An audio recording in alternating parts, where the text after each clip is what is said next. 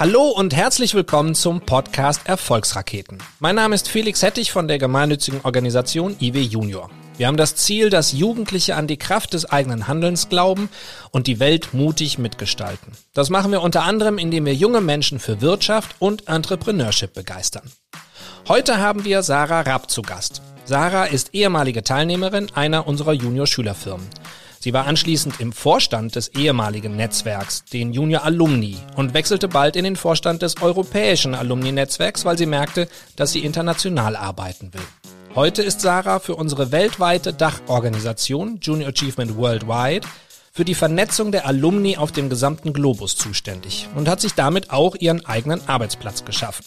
Sie wird uns berichten von ihrer Reise hin zur professionellen Alumna, von ihren vielen internationalen Stationen und von ihrem eigenen Podcast How to Be Global. Heute ist sie passenderweise aus Mexiko zugeschaltet. Liebe Sarah, bienvenido und herzlich willkommen beim Podcast Erfolgsraketen. Wow, hallo liebe Zuhörer, hallo Felix. Ich freue mich sehr, hier im Podcast zu sein und vor allem schon äh, mehrsprachig, direkt auf Spanisch und Deutsch. Äh, ich will gleich vorweg sagen, es könnte sein, dass bei mir manchmal komische Geräusche im Hintergrund sind. Das liegt daran, dass ich, wie gesagt, äh, in Mexiko bin und ich hier nicht so richtig steuern kann, ähm, wer hier draußen wieder irgendwelche Mangos verkauft oder irgendwelche Hunde bellen. Aber das macht es noch ein bisschen authentischer und ich freue mich, ähm, euch meine Geschichte zu erzählen.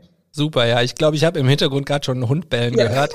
Äh, sehr authentisch auf jeden Fall. Ja, aus aktuellem Anlass, Sarah, was machst du gerade in Mexiko?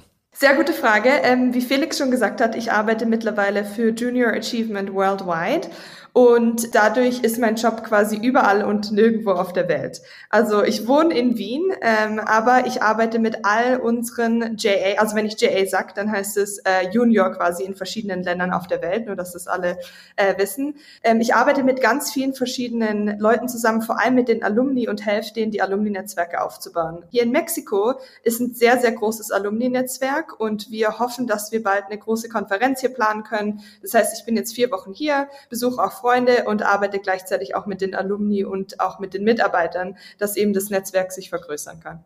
Klingt wahnsinnig spannend, schon direkt ein super Einstieg in das, was du machst.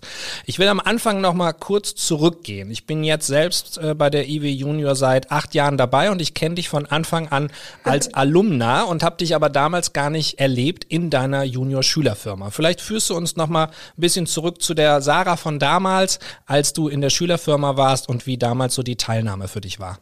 Ja, sehr gerne. Das ist äh, meine Lieblingsgeschichte, weil bei mir alles nicht so ganz in Anführungszeichen normal abgelaufen ist. So ein ganz normaler äh, Junior-Karrieregang mit Messen und Competitions. Also ich war vor circa, das müsste 13 Jahre jetzt her sein, ähm, bin ich im Süden Deutschland aufgewachsen, Villingen-Schwenningen, falls das irgendjemandem was sagt. Und dort haben wir an der Schule, hatten wir die Wahl zwischen einem Online-Programm, ich weiß nicht mehr genau welches war, und Junior. Und es war verpflichtend und wir durften es aber nicht im Unterricht machen. Also könnt ihr euch natürlich vorstellen, wie die Motivation von den meisten Schülern war, wenn man was machen muss. Man darf es aber nicht im Unterricht machen. Die war gleich null und deswegen waren quasi nur zwei, also ich und noch eine Freundin, wir waren motiviert und dachten, okay, alles klar, wir machen jetzt eine Schülerfirma.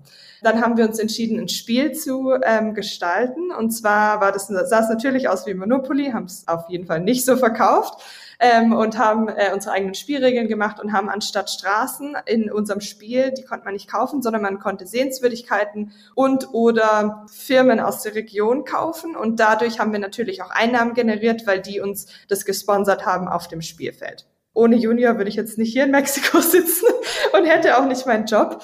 Äh, das war mir natürlich während dem Programm überhaupt nicht bewusst. Und was uns auch nicht bewusst war, dass wir tatsächlich bei Junior teilnehmen. Wir wussten nicht, dass es Messen gibt. Wir wussten nicht, dass es da irgendwelche Wettbewerbe gibt. Keine Ahnung. Wir haben einfach unser Ding gemacht. Und ähm, ich muss immer so lachen, weil gefühlt waren wir die schlechteste Junior Company, die es jemals gab. Weil ich glaube, wir haben uns auch an gar keine Regeln gehalten. Also falls Teilnehmer zuhören, bitte haltet euch an die Regeln, weil wir wussten, wir wussten es nicht wirklich. Und ähm, dann stellt sich natürlich die Frage, wie ich danach zum äh, ehemaligen Netzwerk gekommen bin, weil ich ja gar nicht wusste, wie groß die ganze Community vor allem weltweit ist. Und dann hat Junior damals ein Gründercamp gemacht. Das gibt's ja immer noch, das heißt manchmal Innovation Camp, Gründercamp. Und ähm, ich dachte nur, super, ich fahre nach Köln, schau mir das mal an. So war meine Idee. Und dann bin ich in Köln angekommen und habe andere ehemalige getroffen. Und ich weiß noch, dass einer erzählt hat, er war beim Europafinale und sie haben da so riesen Sachen gemacht. Und ich war mir ganz sicher, okay, ich bin hier falsch. äh, ich habe mich für eine falsche Veranstaltung angemeldet, weil was für ein Europafinale, ich weiß nicht so genau, wovon sie reden.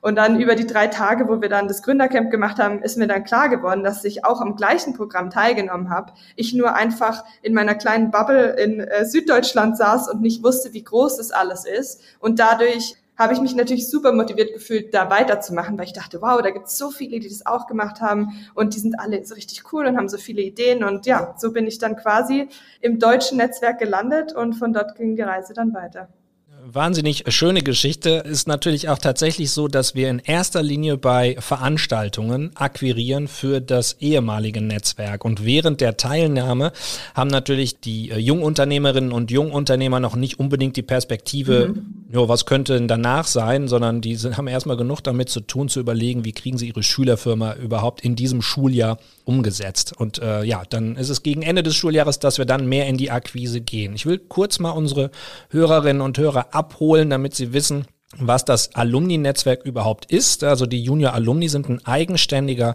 Verein, ein eingetragener Verein mit heute rund 600 Mitgliedern und die haben alle eins gemeinsam, nämlich sie waren Teilnehmende in einer Schülerfirma. Äh, ob sie bewusst bei Junior teilgenommen haben oder nicht, spielt offenbar äh, keine Rolle und auch nicht an welchen Events sie während ihrer Teilnahme teilgenommen haben. Die unterstützen auf jeden Fall unsere Arbeit und damit auch die Arbeit der Junior-Schülerfirmen. Sie organisieren eigene Events, tauschen sich aus zu Themen wie Entrepreneurship, Leadership, lebenslanges Lernen und sind eben auch international vernetzt. Jetzt hast du eben schon gesagt, wie du erzählt, wie du durch Zufall in das Netzwerk eigentlich reingekommen bist dir schien es ja dann gefallen zu haben. Also du hast das Gründercamp überlebt und was war dann deine Motivation, obwohl du aus deiner damaligen Sicht eine vielleicht ungewöhnliche Geschichte hattest, da rein zu rutschen? Mhm. Äh, was hat dich dann motiviert, im Alumni-Netzwerk aktiv zu werden? Also ich glaube, der Hauptpunkt waren vor allem die Menschen, die ich dort getroffen habe, weil es waren natürlich ehemalige, die schon, sagen wir mal, fünf Jahre zuvor äh, das Junior-Programm gemacht haben, waren beim Gründercamp quasi die Mentoren.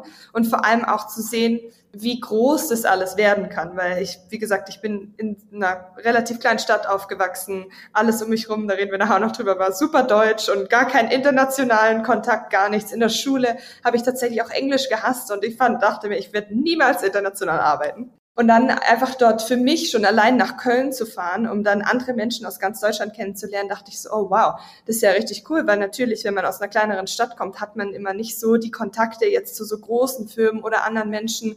Und dann vor allem dachte ich, hey, hier gibt's noch so viel zu lernen. Und ich meine, meine Erfahrungen im Junior-Programm, alle lachen immer und fragen, wirst du dafür bezahlt, dass du das immer so sagst? Weil ich, nee, das ist natürlich meine eigene, ich bin da komplett alleine durchgegangen und ich meine, ich war früher super, super ruhig in der Schule. Ich habe nie wirklich was gesagt. Und dann tatsächlich durch das Junior-Programm, als wir dann im Industriegebiet waren und an den Türen geklopft haben, haben gesagt, hallo, wir möchten gerne ein Spiel produzieren und ich glaube, wir brauchen ein Spielbrett. Also ich meine, so macht man es natürlich. Wir hatten auch keinen richtigen Businessplan natürlich.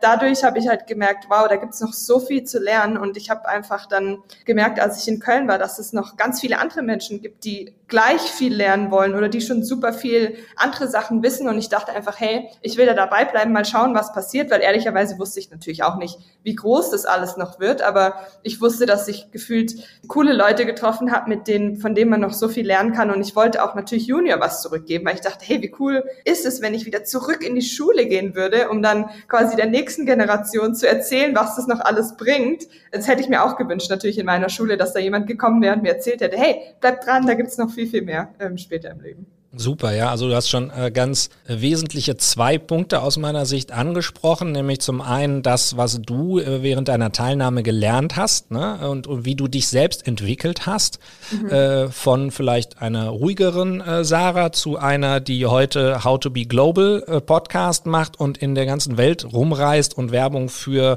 die Junior Alumni und überhaupt Junior Achievement insgesamt macht.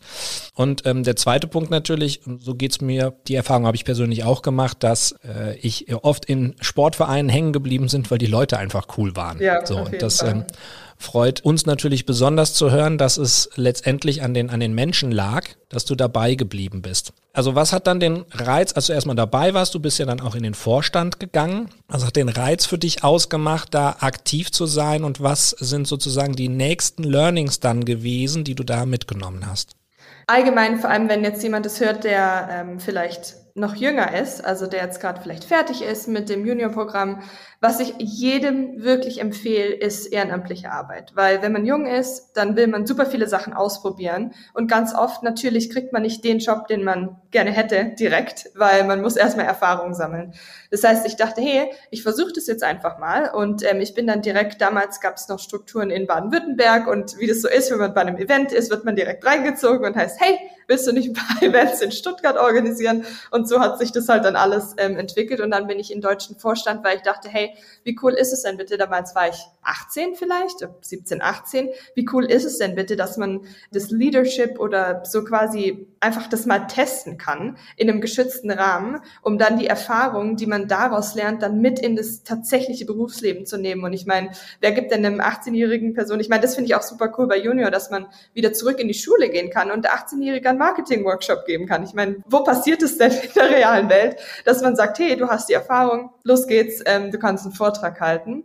Und ähm, also ist so mein Hauptlearning, dass man einfach wirklich Learning by Doing und man kriegt so viele verschiedene Impulse, weil das Netzwerk, das Schöne am Netzwerk ist, dass es nicht nur Menschen sind, die jetzt Jura studieren oder nicht nur Menschen sind, die ein Startup haben, sondern es ist einfach ganz breit gefächert und alle wollen einfach, ich beschreibe es immer so, vor allem global, dass alle in ihrem Bereich was verbessern wollen, was anders machen wollen und einfach den Schritt weitergehen, den Horizont erweitern und über den Tellerrand hinausschauen, egal in welchem, in welcher Branche man ist. Und deswegen ist das äh, ehemalige Netzwerk natürlich auch super breit gefächert. Das heißt, gefühlt für alle Lebenslagen gibt es irgendjemand, der irgendwas kann und den man dann anrufen kann was ist der Mehrwert von einem Netzwerk? Man lernt einfach Leute kennen, die Dinge können, die man selbst nicht kann, die Kontakte haben, die einen weiterbringen. Und ja, was ist sehr, sehr schön ausgeführt, dass man einfach die Chance, die man da kriegt, etwas auszuprobieren, einfach nutzen muss und ja. dann weiter an sich wachsen kann. Also sehr schönes Plädoyer dafür, seine Chancen zu nutzen. Jetzt hast du eingangs schon gesagt, naja, Villingen-Schwenningen, damals war der Weg zum Gründercamp in der Großstadt Köln schon ja. ein weiter Weg. und äh, dann bist du in dieses Netzwerk äh, reingerutscht und ja, dann hat es dich ja irgendwann weitergetrieben, eine Stufe weiter noch zum europäischen Netzwerk, weil die ja. ähm, Junior-Alumni europaweit ja auch noch vernetzt sind. Was war dann da deine Motivation, Richtung Europa dich zu orientieren? Mhm. Es ist wieder nicht eine klassische Geschichte, weil, wie ich schon eingangs erwähnt habe, in der Schule fand ich alle Sprachen total bescheuert und ich wollte sowieso nie international und überhaupt so. Und dann durch eben die ganzen Events, die man als ehemaliger hatte in Deutschland, habe ich so ein bisschen mitbekommen, aha, oh, da ist eine Konferenz in Portugal. Und ich dachte so, wow, nach Portugal, wie cool. Also so war mein, mein Gedanke. Und dann bin ich nicht nach Portugal, weil ich dachte, ja, was will ich denn in Portugal? Das erste Jahr dachte ich noch, nee, nee, also das mache ich auf gar keinen Fall. Und dann, je mehr ich mitbekommen habe, desto mehr Menschen habe ich kennengelernt. Und ich kann mich noch daran erinnern, dass Louise, Louise ist eine Alumna aus Dänemark, die war damals die Präsidentin vom Europäischen Netzwerk, die war mal beim Bundeswettbewerb in Köln. Keine Ahnung, wie das passiert ist. Auf jeden Fall war Louise dort.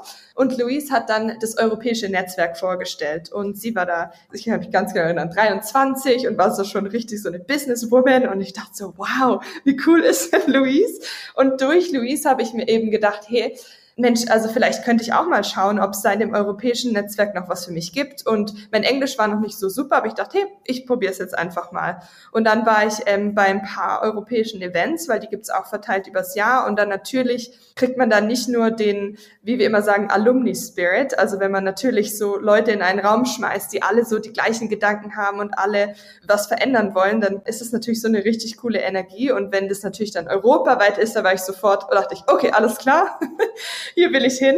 Und dann irgendwann habe ich mich auch für den europäischen Vorstand beworben. Erstmal als Eventmanager, weil in meinem richtigen Leben, also außerhalb von Junior, ähm, habe ich im Sportverband gearbeitet und war dort witzigerweise auch für die ganzen internationalen Sachen zuständig. Also die ganzen Events, Marketing, Sponsorship, alles, was international zu tun hat. Und ähm, dann habe ich mich auch für die Eventsposition ähm, im europäischen Netzwerk beworben, wurde dann genommen ähm, wichtige Info, das erste Jahr wurde ich nicht genommen. Ich habe mich dann zweites Jahr nochmal beworben. Vielleicht für alle, die sich einmal bewerben und dann denken, ach ja, jetzt hat es nicht geklappt. Ich dachte, nee, ich will auf jeden Fall dahin. Und von dort ging es dann auch relativ schnell, dass ich dann das Jahr drauf schon äh, Vorstand wurde vom europäischen Netzwerk. Das war natürlich, wie immer, auch nicht geplant. Weil ähm, Linda, Hooper, ähm, die Präsidentin war davor, die hat schon ihren Zwei-Jahres-Rhythmus durchgehabt und dann hatten alle schon den Plan, mich dann quasi als nächste Präsidentin so einzulernen. Ich wusste aber nichts von dem Plan und ja, dann stand ich dann da. Ähm, witzigerweise war die Alumni-Konferenz in dem Jahr, in dem ich das europäische Netzwerk übernommen habe, in Stuttgart. Das heißt, es war mehr oder weniger ein Heimspiel und ich weiß noch, dass ich äh, bevor ich quasi meine Antrittsrede gemacht habe, habe ich erstmal eine halbe Stunde lang geheult. saß hinten und habe einfach gedacht, ich kann das nicht, das schaffe ich nicht. Von dort war ich dann zweieinhalb Jahre im Vorstand, äh, also Vorstandsvorsitzende und es war die Erfahrungen, die man dort sammelt, auch, das kann man nicht beschreiben. Ich war zum Beispiel im Europäischen Parlament gesprochen und also wirklich an Orten, wo man denkt, wie ist das alles passiert? Und ähm, ja, ich freue mich natürlich immer wieder, dann zurückzukommen nach Deutschland ins deutsche Netzwerk, um die neuen, um den neuen quasi aufzuzeigen, hey, bleibt einfach dran und gibt nicht auf. Da gibt's immer einen Weg für jeden, der hier irgendwas machen will bis hierhin ist es ja schon eine äh, verdammt schöne Entwicklung. Das nächste, was ich irgendwann mitbekommen habe, wir haben uns häufiger mal auf Veranstaltungen mhm. gesehen und du warst irgendwie immer im Rahmen deiner Tätigkeit für das Alumni-Netzwerk unterwegs. Und das nächste, was ich dann irgendwann mitbekommen habe, war, ja, dass du dir deinen Arbeitsplatz selbst geschaffen hast, eigentlich im globalen Alumni-Netzwerk.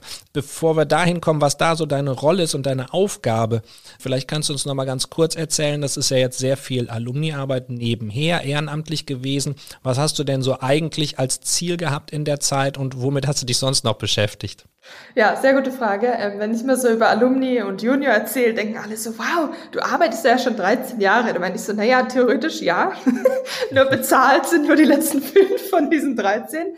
Nach der Schule äh, habe ich ähm, Sportmanagement studiert tatsächlich, also hat nicht wirklich was mit Entrepreneurship zu tun, aber witzigerweise ist die Sportwelt und die ganze Startup-Welt, die sind super, super, super ähnlich, weil alle wollen natürlich höher, schneller, weiter und alle haben so ein Ziel vor Augen, entweder jetzt die neue Geschäftsidee oder eben, keine Ahnung, der nächste Wettkampf. Und dann habe ich ähm, in Stuttgart im Sportverband gearbeitet und glücklicherweise hatten wir die ganz großen Events, also wir hatten die zum Beispiel Weltmeisterschaft in der rhythmischen Sportgymnastik und ich war da für alle internationalen Sachen zuständig. Und dann nach fünfeinhalb Jahren, als ich dort dann fertig war, dachte ich, okay, jetzt reicht's, ich will raus aus Deutschland und habe mich überall in Deutsch, äh, überall in Europa beworben außerhalb von Deutschland, damit ich kein Jobangebot in Deutschland habe und ich mich nicht entscheiden muss. Und habe dann witzigerweise über Junior Malta habe ich ein Jobangebot bekommen, weil die Schwester von dem Geschäftsführer von Junior Malta war dann meine Chefin in Malta. So ist es natürlich das Netzwerk wieder. Mhm. Das war quasi wie so eine Sportagentur in Malta gearbeitet und ich dachte, hey, ich versuch's einfach mal, ich würde gerne aus Deutschland raus und äh, war dann eben neun Monate in Malta in der Sportagentur und dann danach hat sich dann eben das ergeben, dass ich mein, wie du schon gesagt hast, mein, mehr oder weniger meinen eigenen Job kreiert habe äh, bei Junior weltweit. Wie ist es dazu dann gekommen und was machst du heute und womit verbringst du jetzt so deinen Tag? Ja. Als ich äh, Vorstand war vom europäischen Netzwerk, hat es schon so ein bisschen angefangen, dass wir von Europa in die Welt gegangen sind. Die europäischen Netzwerke waren schon relativ groß und die gab es schon länger und die waren so ein bisschen organisiert, je nachdem welches Land. Außerhalb von Europa gab es nur Brasilien die wirklich was gemacht haben und Mexiko hat gerade gestartet. So und äh, JA Worldwide, also Junior weltweit, die waren natürlich super dran interessiert, dass man das europäische Modell beziehungsweise die Alumni-Netzwerke, dass man das auf der ganzen Welt macht, weil das natürlich ein super Mehrwert nicht nur für Junior, aber auch für die Teilnehmer. Und ähm, ja, dann haben wir quasi als vom europäischen Vorstand schon so ein paar Kampagnen mit weltweit gemacht und hatten schon ein bisschen Kontakt und dann waren auch wurde ähm, Junior weltweit oder JA 100 Jahre alt und das hat sich dann alles so ein bisschen ergeben. Und dann, als ich eben in Malta war, irgendwann habe ich dann wieder Kontakt gehabt mit dem weltweiten Office und dann irgendwann, witzigerweise, ich kann mich nicht mehr dran erinnern, bei der Konferenz in Stuttgart, wo ich dann übernommen habe, da waren auch schon äh, Mitarbeiter von unserem weltweiten Office da und da habe ich anscheinend, ich weiß es nicht mehr, gesagt, hey Erin, die jetzt meine Chefin ist, falls irgendwann mal ein, es einen Job gibt bei weltweit für Alumni, ich würde den gerne machen. Und ich weiß es nicht mehr, dass ich es gesagt habe. Und dann eben ein paar Jahre später habe ich sie angerufen, habe gemeint, hey, wie sieht's aus? Und dann hat sich eins zum anderen ergeben, weil sie wollten es sowieso ausbauen. Ähm, ich wollte sowieso raus aus dem Job und dann hat sich quasi ergeben, sie, hey, wir stellen dich an. Und ich so, wie, ihr stellt mich an? also was meint ihr damit? Und das Coole war halt, dass natürlich der Job von Tag eins komplett remote war. Das heißt, alle, die jetzt umgestellt haben während Corona, ich habe schon davor die ganze Zeit äh, remote gearbeitet, weil natürlich ich mit, also ich arbeite nicht mit jedem einzelnen von unseren 115 Ländern jeden Tag, aber am Ende des Tages arbeite ich mit allen Ländern zusammen. Das heißt, man ist immer in der richtigen oder der falschen Zeitzone. Kommt drauf an, mit, mit wem man spricht. Und ja, dann habe ich eben den Job bekommen und ich habe mir mehr oder weniger den Job selber kreiert. Die Aufgabe war, hey, wir möchten gerne Alumni-Netzwerke in jedem einzelnen Land der Welt. Los geht's. Und dann habe ich halt ähm, versucht, das ähm, aufzustellen und jetzt natürlich fünf Jahre später sind wir schon viel, viel, viel weiter. Wir haben mittlerweile äh, fast 80 Alumni-Netzwerke, in, also in 80 Ländern. Also ist natürlich nicht nur mein Verdienst, sondern wir haben auch in ganz vielen Regionen jetzt auch Leute, die daran arbeiten. Aber ist halt einfach mega cool, weil gefühlt sage ich immer, ich habe so ein kleines Startup in Junior, weil es, es betrifft natürlich alles. Partnerships, Marketing, Community Building, alles Mögliche von A bis Z. Aber ist auf jeden Fall sehr abwechslungsreich, mein Job. Das glaube ich, das klingt auf jeden Fall so.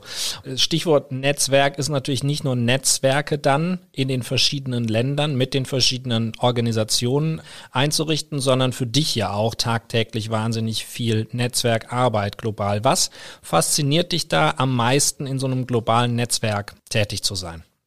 Es ist so witzig, weil am Anfang, wie ich schon erwähnt habe, ich komme aus einem sehr deutschen Umfeld. Also niemand aus meiner Familie kommt nicht mal aus einer anderen Stadt. Alle kommen aus der gleichen Stadt. Und ähm, ist quasi wie so eine kleine Bubble. Und ähm, je mehr man natürlich mit Menschen aus anderen Kulturen zusammenarbeitet und aus anderen Regionen. Und ich hatte auch das große Glück jetzt auch wieder, dass ich auch dorthin reisen kann, weil natürlich kann man nicht jetzt, sagen wir mal, das deutsche Netzwerk und die ganze Struktur nehmen und die dann einfach so nach Indonesien packen und dann läuft es. So funktioniert natürlich die Welt nicht. Das heißt, ich musste auch erstmal lernen, okay, andere Menschen haben andere Gedanken und es könnte sein, dass ich die nicht gut finde. Zum Beispiel, weil, also so funktioniert nun mal die Welt. Und was mich so fasziniert, ist einfach, dass ich gefühlt von jedem Menschen und jeder Kultur so ein bisschen was mitnehme und einfach mir so meine eigene Welt mittlerweile kreiert habe, weil äh, Felix wird es wahrscheinlich lachen. Ich fühle mich auch nicht mehr so richtig deutsch, aber ich fühle mich auch nicht jetzt, ich wohne mittlerweile in Österreich, ich fühle mich auch nicht österreichisch, ich fühle mich auch nicht voll mexikanisch, aber gefühlt habe ich so von jeder Kultur so ein bisschen in mir drin. Und deswegen sage ich auch immer, ich bin Global Citizen, weil ich mich nicht mehr so mit einer Kultur nur identifizieren kann, weil ich einfach so viel gesehen habe, Gott sei Dank. Und auch wenn ich vor Ort bin, das Schöne ist natürlich, dass ich mit Locals unterwegs bin. Also hier in Mexiko wohne ich jetzt auch bei einem Kollegen, ähm, der hier in Mexiko arbeitet und wir sind mittlerweile sehr gute Freunde. Wir gehen heute zum Beispiel zum Mittagessen zu seinen Eltern, weil in Mexiko macht man das zum Beispiel. Das fasziniert mich wirklich einfach von anderen wieder. Es geht wieder um das Lernen, dass man wieder andere Impulse bekommt und einfach hinterfragt, was für einen normal ist, weil es gibt am Ende des Tages kein Normal, weil jeder hat einfach so ein anderes Normal im Kopf. Es gibt einfach nur verschiedene Sachen und ob man die gut oder schlecht findet, das kann man dann natürlich selber dann beurteilen am Ende des Tages. Also sprichst du mir natürlich persönlich auch total aus der Seele. Ich war in einem früheren Leben mal Ethnologe.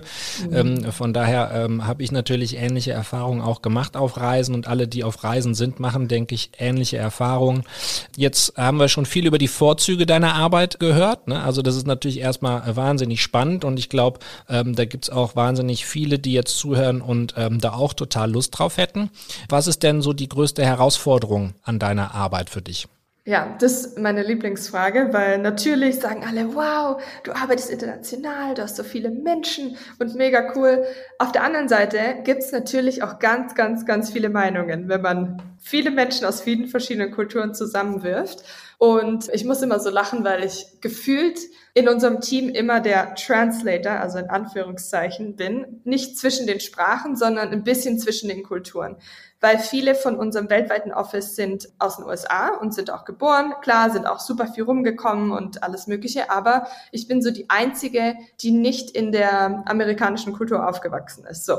Das heißt, wenn wir mit anderen Kulturen zusammenarbeiten, kann ich ein bisschen besser nachvollziehen, warum die jetzt was nicht verstehen oder was missverstehen, weil ich einfach mittlerweile die amerikanische Kultur sehr gut kenne, weil ich mit denen zusammenarbeite, aber dann auch weiß, hey, in anderen Kulturen ist vielleicht ein bisschen anders. Und die größte Herausforderung ist einfach alle auf einen Nenner zu bringen. Weil natürlich hat man kreativere Ideen und man bekommt vielleicht ein Endergebnis, nur es dauert natürlich länger, weil jeder erstmal seine eigenen Values und alles erstmal erzählt und dann am Ende versteht keiner irgendjemand. es gibt 13 Missverständnisse und bis man dann zum Ergebnis kommt, das dauert ein bisschen. Und witzigerweise genau deswegen, wegen diesen Challenges, weil ich am Anfang dachte, sag mal, geht's eigentlich nur mir so? Oder ist es für alle relativ schwierig, sich in so einem globalen Rahmen irgendwie einzufinden? Genau deswegen habe ich How to Be Global gestartet, meinen eigenen Podcast, weil ich wissen wollte, okay, bin ich das Problem? Oder haben andere genau das gleiche Problem? Und falls ja, wie gehen die denn damit um? Und deswegen ähm, quasi der Weg, ja, wie funktioniert denn das? Wie ist man denn global? Es weiß keiner so richtig natürlich, aber einfach so Schritt für Schritt so ein paar Tipps und Tricks rauszufinden und mit auch mit Experten zu reden, das mir dann wieder was weiter weiterbringt im, beim Arbeiten, aber auch hoffentlich anderen Menschen, die entweder global arbeiten möchten oder schon arbeiten und sich denken, hey, wie kriegen wir das denn alles zusammen? Ich habe natürlich in ein paar von deinen Folgen schon reingehört. How to be Global hat mich total interessiert. Du sprichst da oft von dir selbst als the least German person. Ähm, ja. Das klingt manchmal so ein bisschen äh, deutschkritisch. Was ist denn so für dich so das typisch Deutsche, jetzt wo die, du die vielen internationalen Erfahrungen vielleicht auch gemacht hast? Ja, ist so witzig natürlich, als ich zum ersten Mal aus Deutschland raus bin, war ich natürlich der Rebell und dachte so, nein, ich will auf gar keinen Fall nichts mehr mit Deutschland zu tun haben, weil ich einfach die große, weite Welt sehen will. So war mein Kopf. Mittlerweile ist es natürlich schon viel besser geworden. Ähm, für mich typisch deutsch und was ich auch sehr, sehr, sehr schätze, ist, dass in Deutschland man kann sich immer verlassen. Man kann sich immer auf die Menschen verlassen, wenn sie sagen, hey, wir machen A und B, dann machen die Deutschen A und B. Also natürlich nicht alle, aber so grundsätzlich ist natürlich die Kultur. Oder wir treffen uns um die Uhrzeit, dann weiß man sicher, die Menschen sind um die Uhrzeit da. Falls nicht, rufen sie an und sagen, hey, ich komme fünf Minuten zu spät. Was äh, natürlich sonst noch typisch stolz ist, muss ich immer lachen, wenn ich nach Hause gehe, ist die ganzen Regeln. Auch meine Mama zu Hause. Im Haus gibt es natürlich spezielle Regeln, wie man was, wo was hingestellt wird. Und es ist immer so, mittlerweile lache ich darüber und sie auch, wenn ich wieder zurückkomme, weil ich da natürlich immer mit meinen drei Koffern und ich komme aus Afrika gerade und überhaupt und dann komme ich wieder in mein deutsches Umfeld. Ja, und ehrlicherweise finde ich das gut und schlecht in ganz vielen verschiedenen Aspekten. Ich finde, natürlich ist es in Deutschland schwieriger, so komplett ich sag jetzt mal crazy Ideen und so komplett krasse Sachen zu machen, weil natürlich das außerhalb von den in Deutschland ist natürlich eine gute Organisationsstruktur, die auch funktioniert und wenn die nicht da wäre, sieht man ja auch in anderen Ländern, dann wäre alles wird alles nicht so gut laufen. Wie schon gesagt am Anfang, ich fühle mich auch nicht mehr deutsch. Es hat nicht unbedingt was mit den Deutschen zu tun, sondern ich fühle mich einfach nicht wirklich zu Hause in jetzt nur einer Kultur, sondern ich nehme alles von, von allen ein bisschen mit. Jetzt sind wir nach wie vor hier in Deutschland tätig und haben auch mit dem deutschen Bildungssystem zu tun, äh, was du ja auch noch durchlaufen hast. Und Entrepreneurship Education ist einer unserer Pfeiler und finanzielle und ökonomische Bildung jetzt äh, sowie berufliche Orientierung sind unsere Kernansatzpunkte, die wir glauben in der Schule oft ein bisschen zu kurz kommen. Aus deiner heutigen Sicht, was wäre denn da etwas, was du vielleicht an der schulischen Bildung, am Schulsystem ändern würdest? Ich glaube, da könnten wir eine ganze neue Podcast-Folge dazu aufnehmen.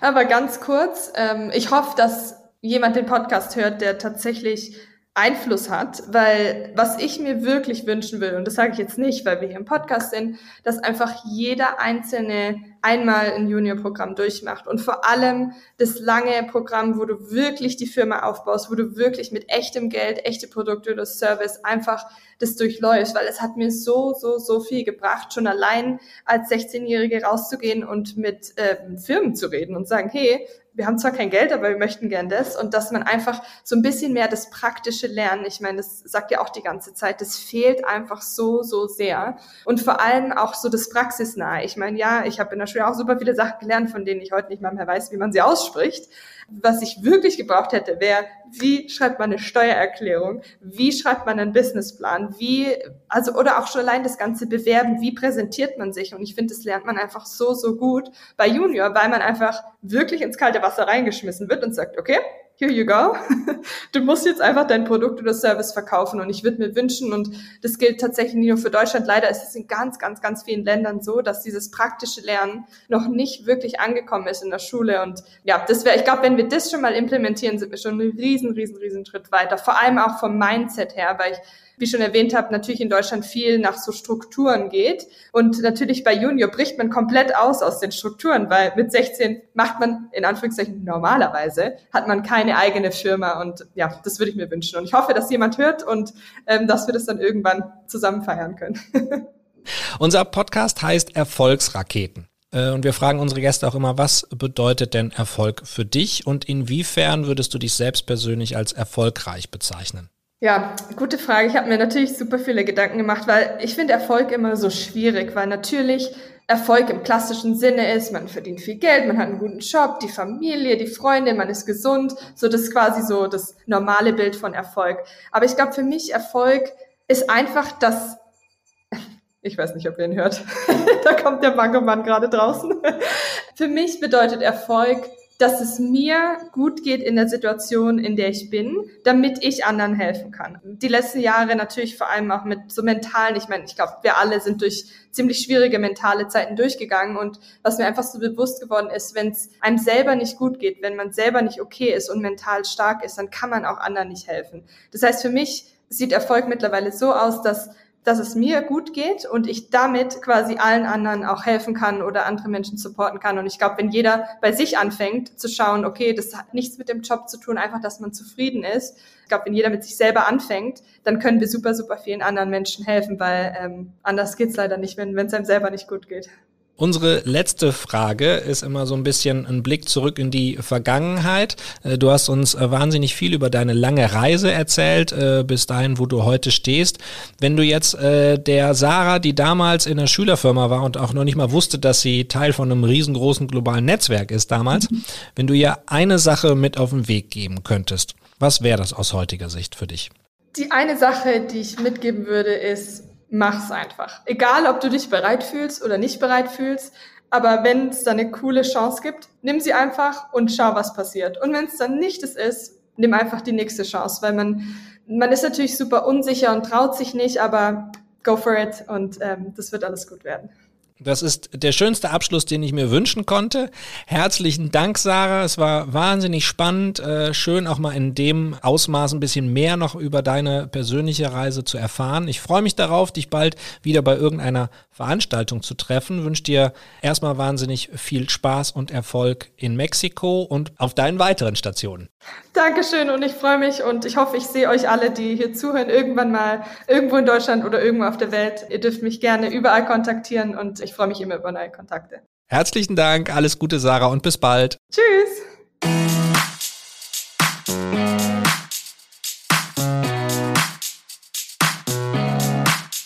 Das war der Erfolgsraketen-Podcast. Falls euch das Gespräch gefallen und inspiriert hat, freuen wir uns über eine positive Bewertung. Wenn ihr mehr über uns und unsere Projekte erfahren wollt, dann schaut doch mal auf Instagram, LinkedIn oder Twitter vorbei. Ihr könnt uns auch gerne abonnieren. Wir freuen uns über den Austausch. Bis zum nächsten Mal.